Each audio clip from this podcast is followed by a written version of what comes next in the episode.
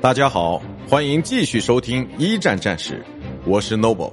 今天我和大家分享的是一九一六年消耗之年之凡尔登德军出击。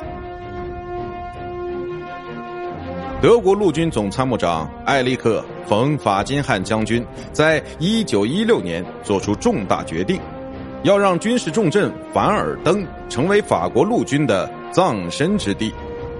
但德军在此战中的重大伤亡，却给了这个计划一个响亮的耳光。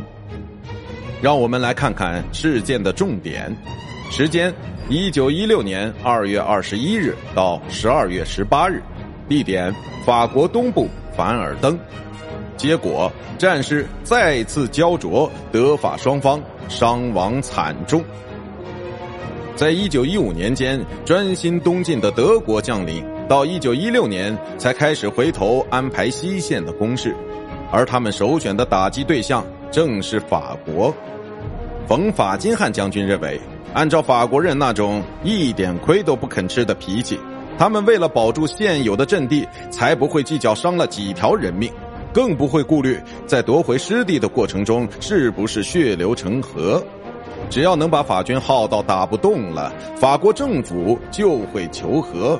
而法国的战败，还将进一步促使英国要求停战。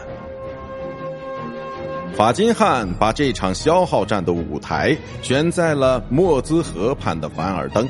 虽然这个小镇被协约国的堡垒重重包围，但附近却正好有德国控制的一个铁路末站，可以保证在战斗的过程中为德军源源不断的提供弹药补给。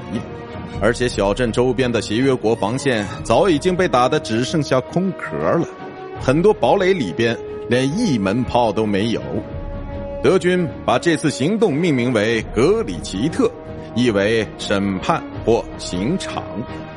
威廉皇储率领的德国第五集团军秘密的携带了一千两百门大炮和三百万枚炮弹，在一段狭长的火线上发动了进攻。